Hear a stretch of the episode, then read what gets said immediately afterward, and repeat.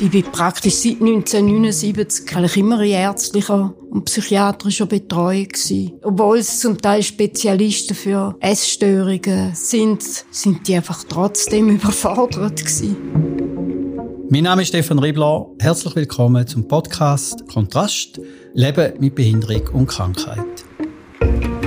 Geschätzte Zuhörer, wenn ihr irgendwo mit Essstörung, mit Magersucht, Anorexie, herausfordernde Situation habt, dann möchte ich einfach eine Triggerwarnung vorausschicken. Unser Gast Andrea wird sehr auch genau über Krankheit als Funktion, Krankheit als Bestandteil der Persönlichkeit reden. Also sind vorsichtig. Vielleicht lasst ihr den Podcast zweiten. Und wenn es wirklich zu heftig ist, dann lasst ihn doch einfach nicht. Das mal vielleicht speziell, weil es ist ein Podcast wie ein Blind Date.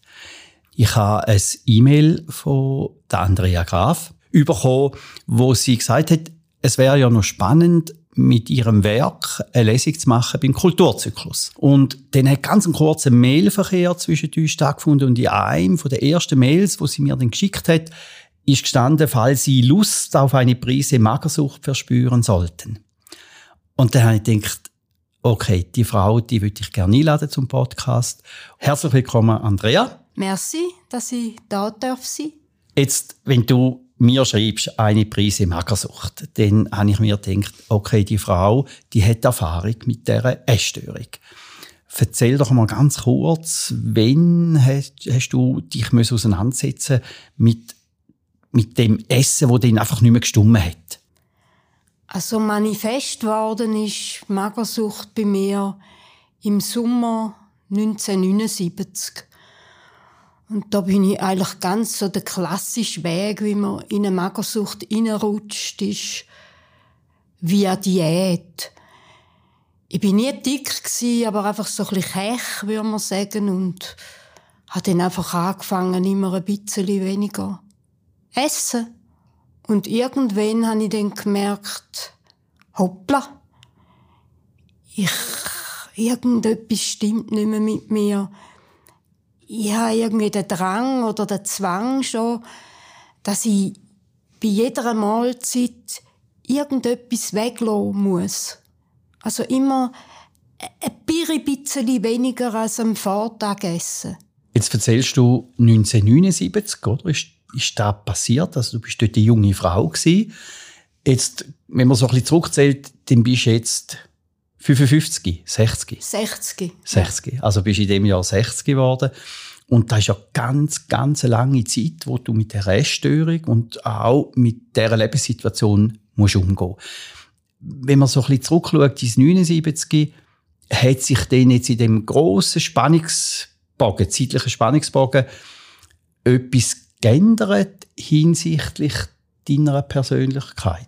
Also, wenn man so schaut, was hast du alles durchgemacht mit der Krankheit, die hast du ja immer mitgenommen.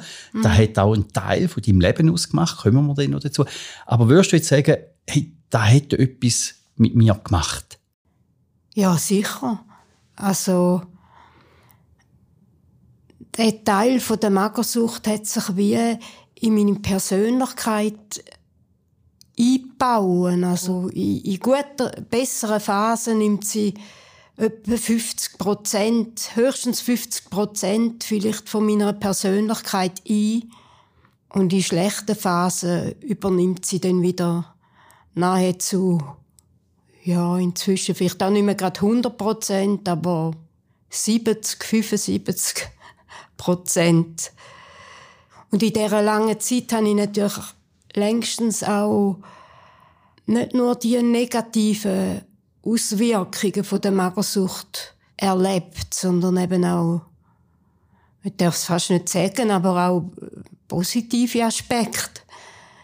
Das ist ja so ein Teil, wo, wo du mir die Unterlagen auch geschickt hast. Also es sind Zeitungsartikel im Tagblatt erschienen, und zwar da, wo du eine Aufführung gemacht hast im Lagerhaus äh, und dort drinnen ist auch gestanden, sinnbildlich, dass Magersucht ein Teil von meiner Identität ist. Also, da macht mich auch aus. Da hält mhm. mich auch am Leben. Mhm. Ist da so der positive Teil, wo du vorhin erwähnt hast. Ja, ja, ja.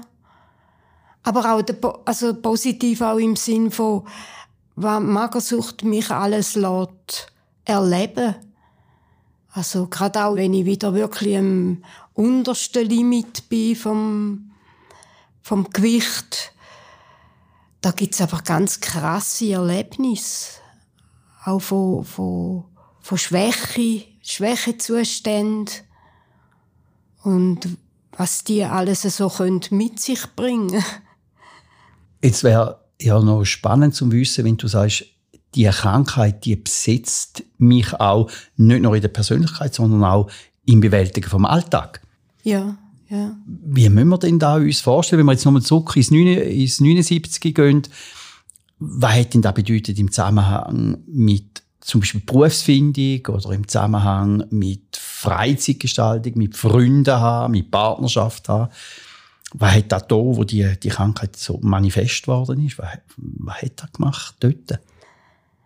Also ich habe ja verschiedene, glaube alle, alle Versionen, die es gibt von Essstörungen, habe ich dann äh, durchgemacht.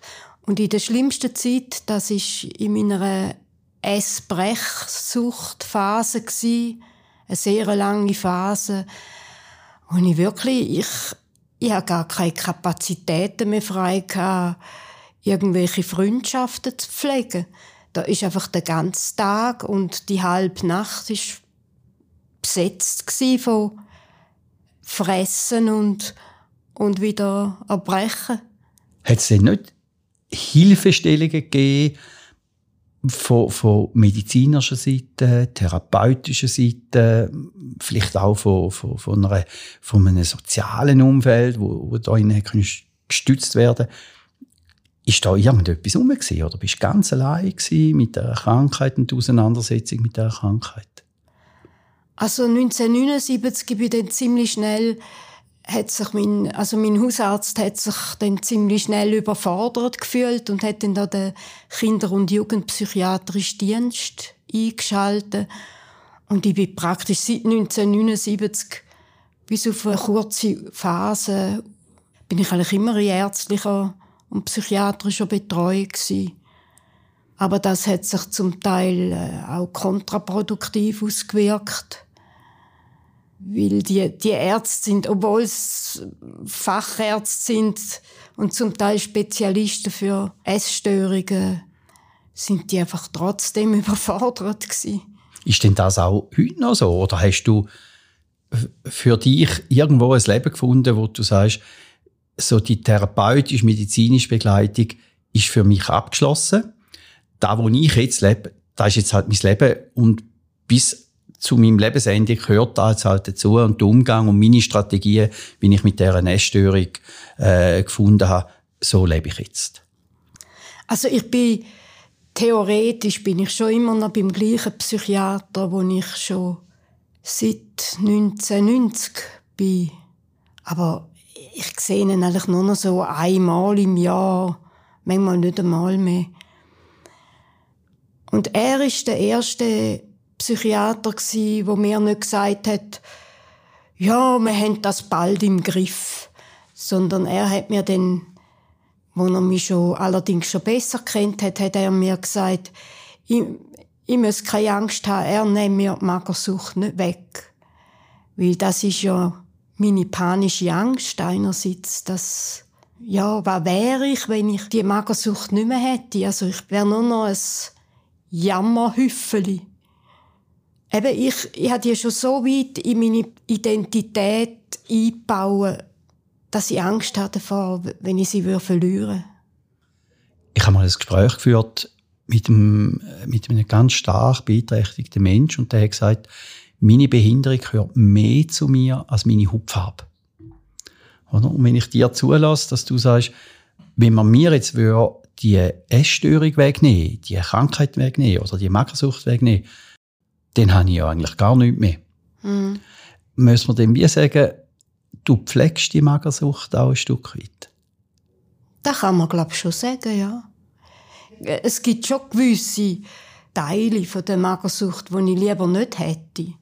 Aber so wenn ich müsste wählen als Ganzes, geht nur entweder die Magersucht ganz behalten oder sie ganz loslassen.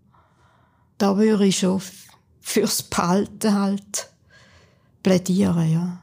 Ich muss schon sagen, inzwischen, äh, seit ich das Schreiben entdeckt habe, ist Schreiben für mich wie die, die andere Hälfte von, von meiner Identität. Ich komme sicher noch auf dein künstlerische Werk. Oder? Das, ist, das ist ja der Teil, wie, wie was wir uns überhaupt kennengelernt haben. Mhm. Ich möchte noch mal schnell so zurückgehen in das, was du gesagt hast. Wenn wir dir jetzt Magersucht wegnehmen, die Störung. Mhm. Was würdest du unseren Hörern sagen, da wäre Andrea Graf auch noch? Eben die, die schreibt. Und zwar nicht nur über Magersucht. Also mein, mein Hauptschreibgebiet sind ja Hörtexte inzwischen. Man hört jetzt so, man ordnet es dann immer so der sogenannten experimentellen Sparte zu. Mich äh, fasziniert einfach der Grenzbereich zur Musik. Also wo wird Sprache zur Sprachmusik? Also der Klang, der Rhythmus von einer Sprache oder von, einer, von einem Text, das fasziniert mich besonders. Wenn ich so die Podcasts mit den Künstlern nochmal lasse und, oder Revue passieren lasse, so haben wir eigentlich den Podcast auch angefangen. Wir haben Künstler eingeladen, die mal bei uns vor Ort sind und in der Pandemiezeit. Und ich habe festgestellt in diesen Gesprächen, ganz viele haben ihr künstlerisches Werk auf der einen Seite auch genutzt, um etwas verarbeiten, aber auch etwas zum sichtbar machen, zum aufklären oder äh, können auch etwas greifbar machen. Ist das bei dir ähnlich? Also willst du mit dem, was du sprachlich machst, was du schriftstellerisch machst, auf der einen Seite mit deiner Essstörung, mit der Krankheit umgehen und auf der anderen Seite aufklären? Bei meinen Hörtexten ist das nein, dort eigentlich gar nicht. Jetzt die letzte, die jüngste, das ist mehr ein Work in Progress, sind die Anorexie-Fragmente, so Episoden aus meinem Magersuchtsleben. Dort rein, da ist jetzt wirklich schon auch ein Stück Aufklärungsarbeit.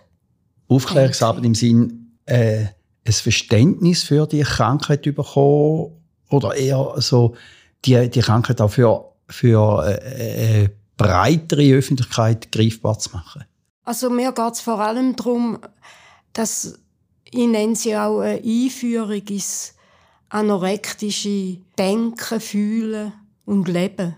Aber es ist nicht dann nur auf mich bezogen. Jemand anderes, eine andere Magersüchtige würde könnte das dann wieder ganz anders darstellen. Was müssen wir uns unter vorstellen, unter, der, unter dem anorektischen Fühlen, Denken? Wie können wir das greifbar machen? Dass halt schon noch so vieles aufs Essen bezogen ist. Also der Tag ist schon durch, durch, durch das Essen noch dominiert.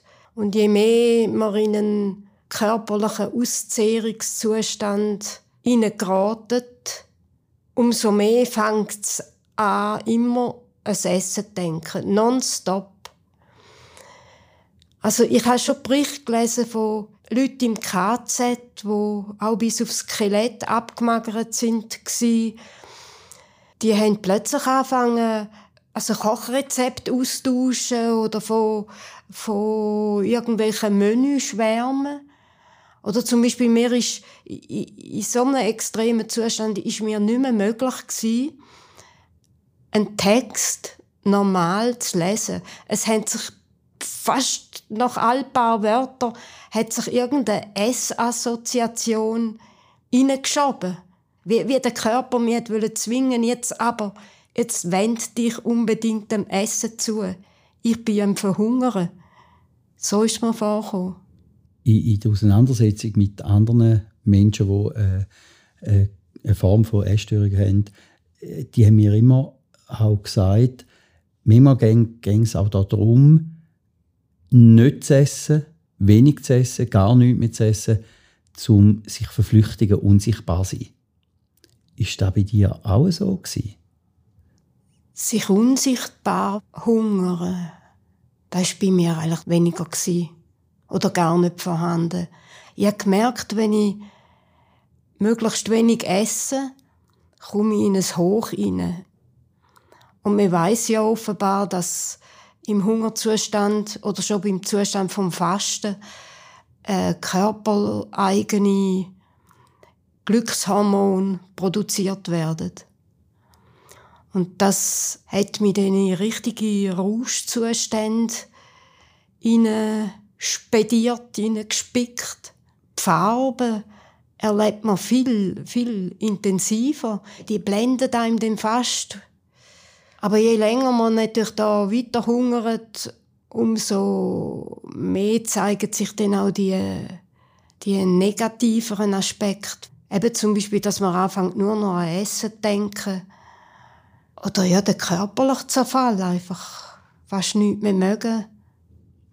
Jetzt reden wir ja sehr explizit auch über, über innere Erfahrungswerte und auch über Verhaltensmuster. Und, und darf ich mal nachfragen, wie hat denn dein Umfeld auf das reagiert? Also, äh, ist dein Umfeld mit dir und mit deiner Krankheit genauso gewachsen, wie die Krankheit zu deiner Identität geworden ist?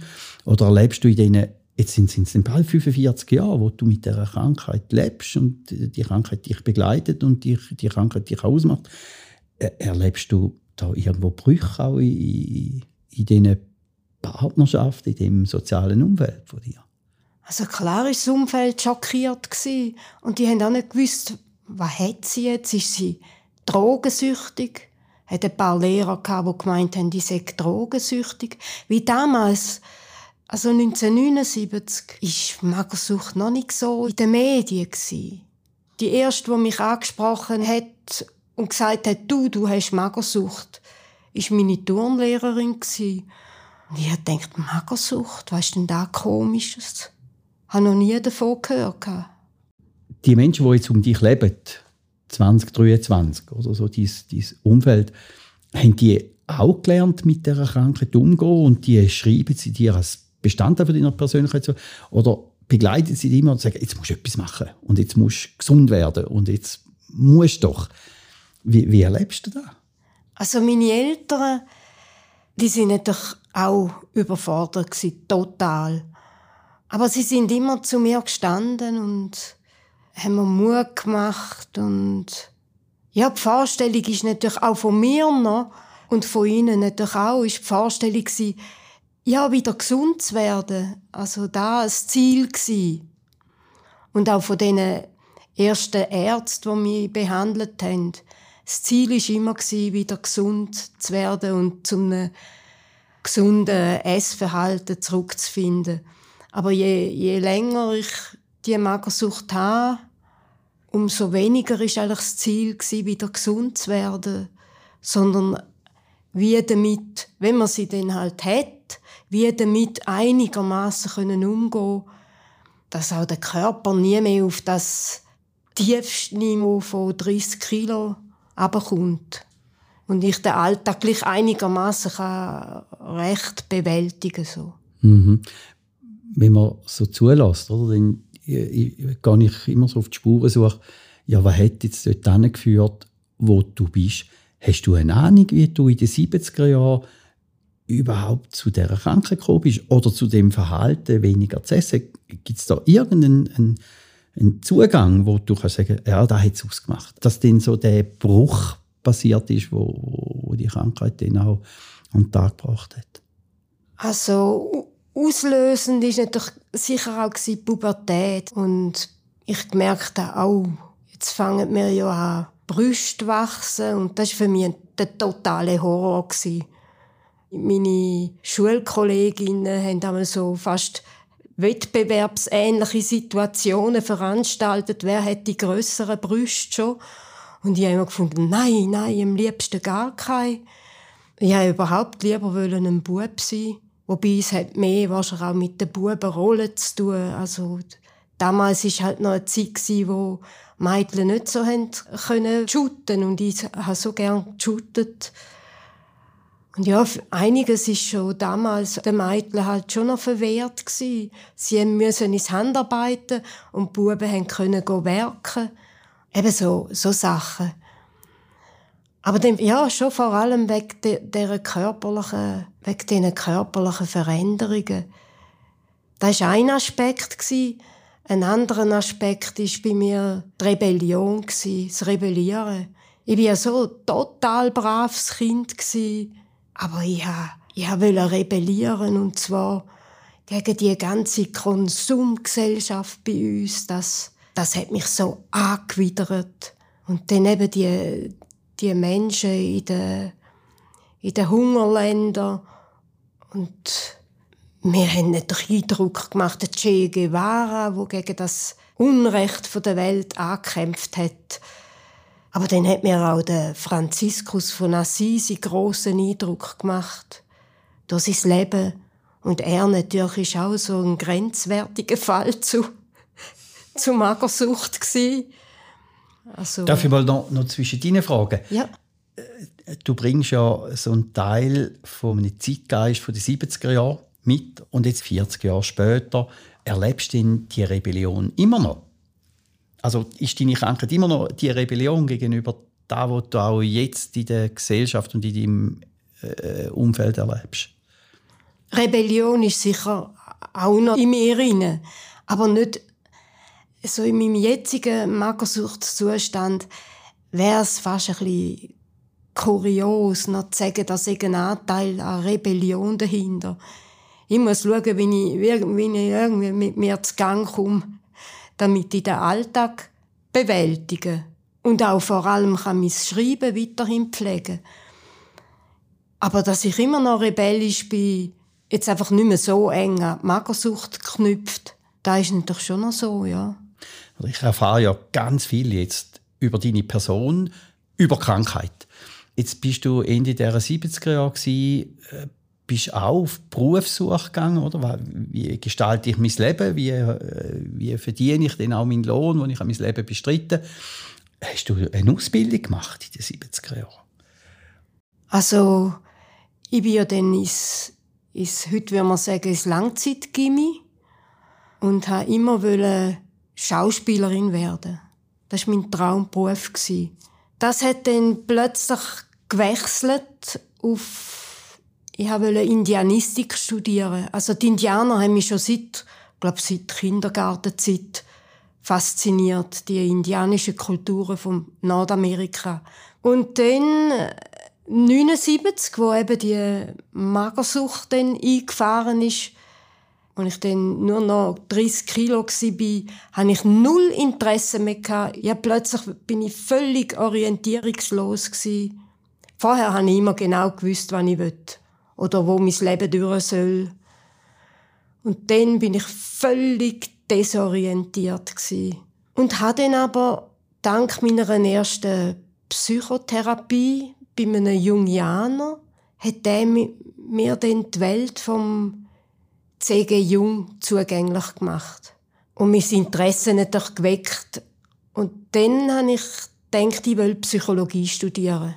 Habe dann aber schnell gemerkt, Psychologie, wie sie da an der Uni Zürich gelehrt wird, da ist nicht so da, was ich gesucht habe. Und habe dann das Studium abgebrochen.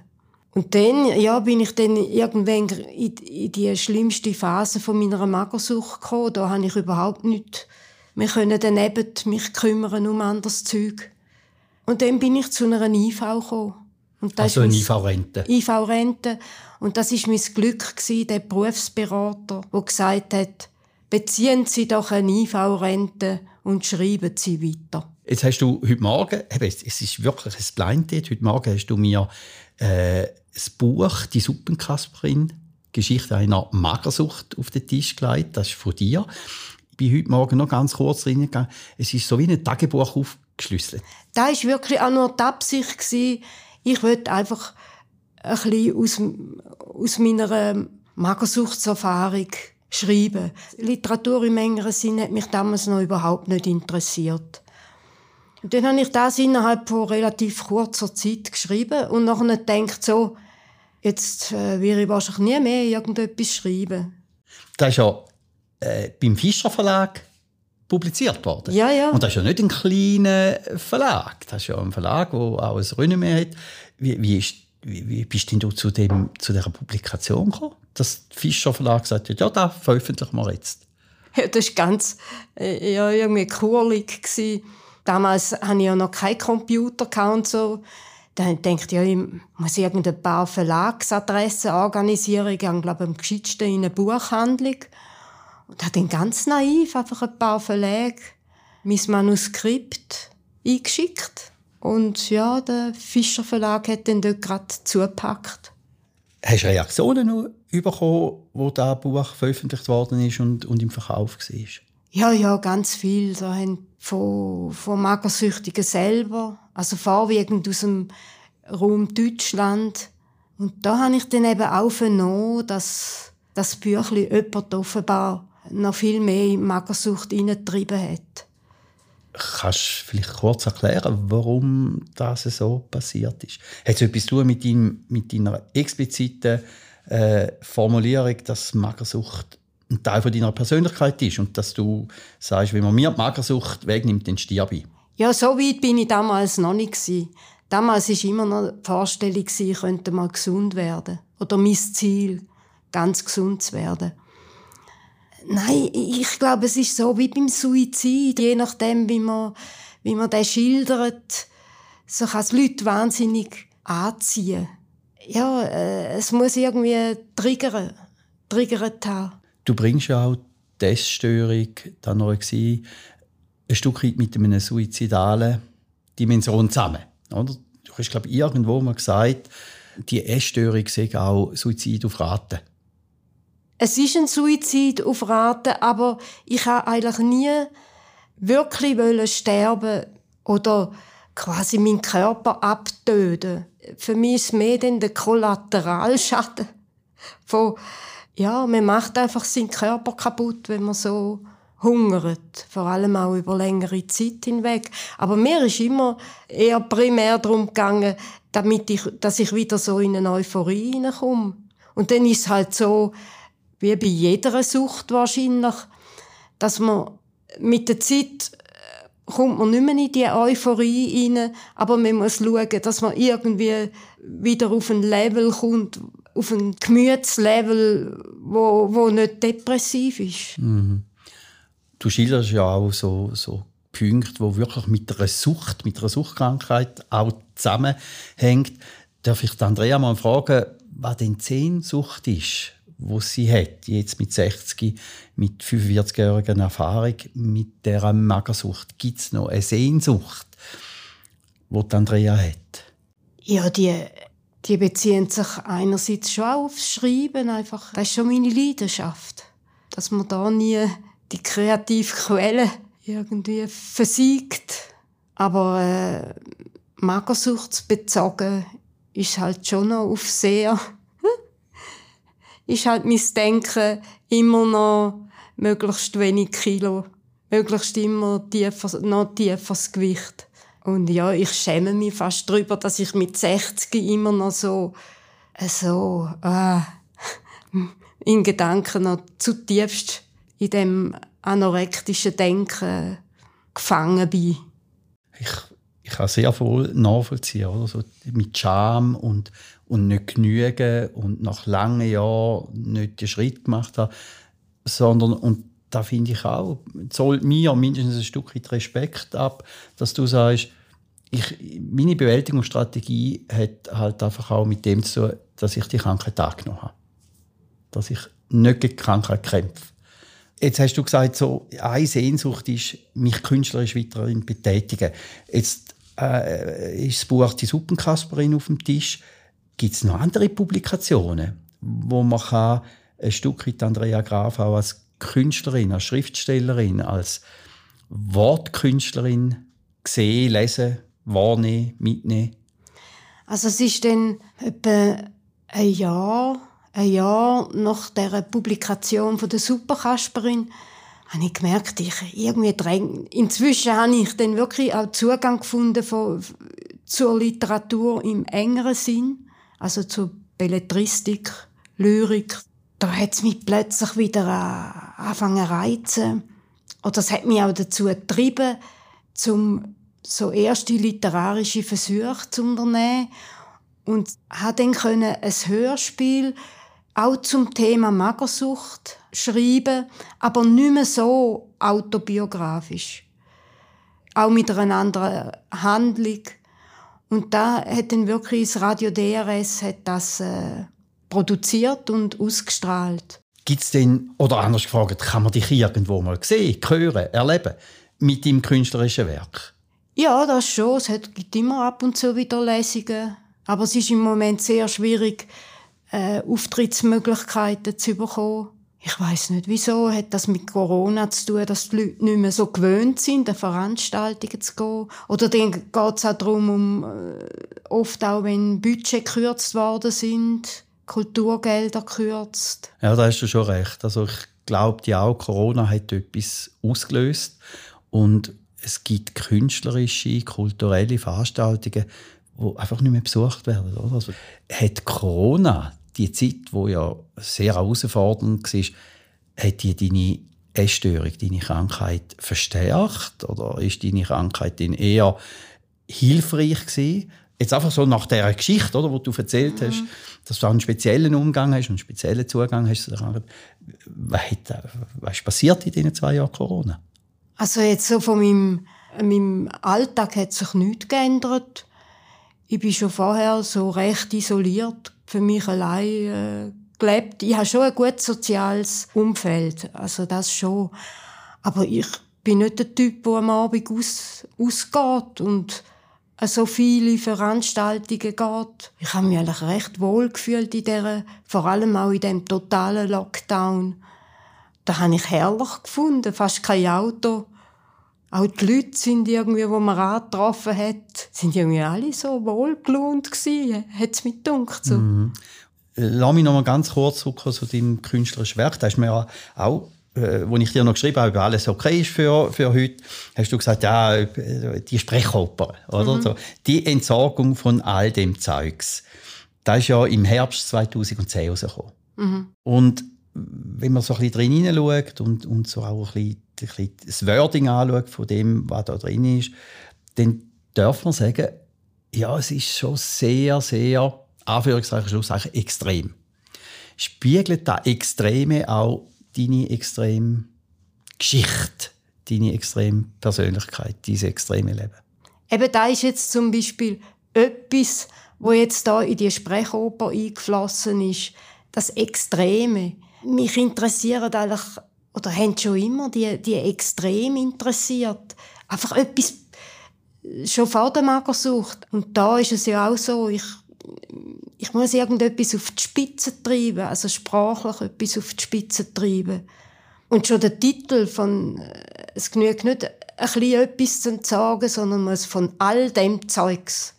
Und im, in den Sprechopern ist ja am Schluss eigentlich wird wirklich alles entsorgt, also die ganze Welt, von mir aus als ganz Weltall.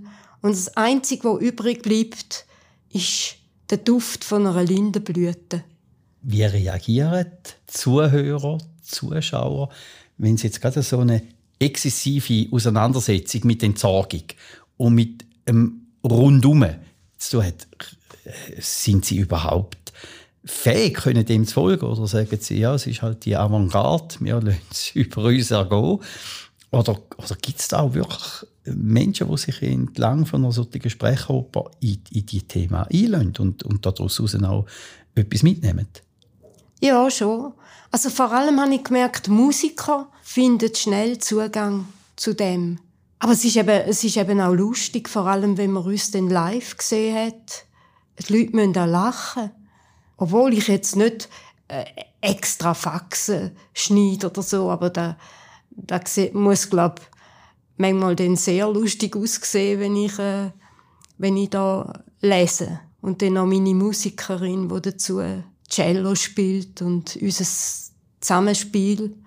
Also auch da Exzessive, oder? Also da, da, da nach innen gerichtete, sehr auch den Kompromisslose offenbar erleben es viele Leute ja. so. Ja. Und viele sagen natürlich, das erinnern sie an Dada und Jandl. Ja, sie haben schon recht im Sinn von, ich gehöre sicher am selben Zweig von der literaturgeschichtlichen Strang an. Aber äh, die Entstehung ist wahrscheinlich wieder ganz anders als beim Jandl, äh, bei seinen Text oder bei Dada. Also. Ist mir auch in den Sinn gekommen, oder? Wo, mhm. ich, wo ich da habe, dass da wirklich auch die Nähe zu dieser Sparte Kunst äh, kann sein oder vielleicht sogar ist. Wir kommen jetzt schon langsam zum Ende von unserem Gespräch. Ich möchte gerne fragen, einfach auch entlang von dem, dem Extremen und auch entlang von dem auch extremen Aushalten von, von dieser Magersucht, würdest du Magersucht angeben, wenn du könntest? Nein, eben nicht. Weil äh, sie gibt mir eben gleich noch zu viel an Positivem, nebst dem Negativen. Aber das, das Positive ist eben schon auch äh, sehr viel Positives, was sie mir gibt. Andrea, danke vielmals, dass du die Offenheit hast, dass du dich auf den Blind Date eingeladen hast. Äh, jetzt ist ja Blind Date auch für dich. Du hast mich ja wirklich nur durch die E-Mail kennengelernt. Wir haben vorher nie irgendwo einen Bezug gehabt. Gibt es irgendetwas, wo, wo ich nicht gefragt habe, wo du denkst, das kommt ganz sicher, oder wo du sagst, da wäre mir noch eigentlich wichtig, so in dem Podcast auch noch können, können sagen? Also da wäre mir schon noch wichtig, ich sehe Magersucht so wie eine Initiation an. Weißt, bei mir der, ein markanter Bruch gsi. Meine Kindheit ist wie jäh zu Ende gsi. und sie hat mir auch, also vor allem in dem ganz extremen Hungerzustand, hat es mir schon äh, auch eine andere Dimension eröffnet. Also eine unbekannte Dimension, wo da plötzlich eingefahren ist.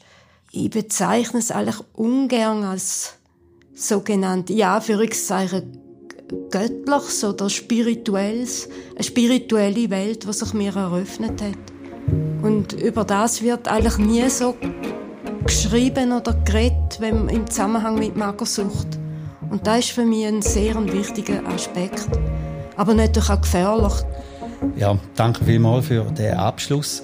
Eingestiegen mit einer Prise Magersucht. Ich glaube, du hast auch deine Persönlichkeit, dein Wesen, deinen Charakter unglaublich stark können verknüpfen genau jetzt mit dieser Sucht, mit dieser Magersucht, mit dieser Essstörung.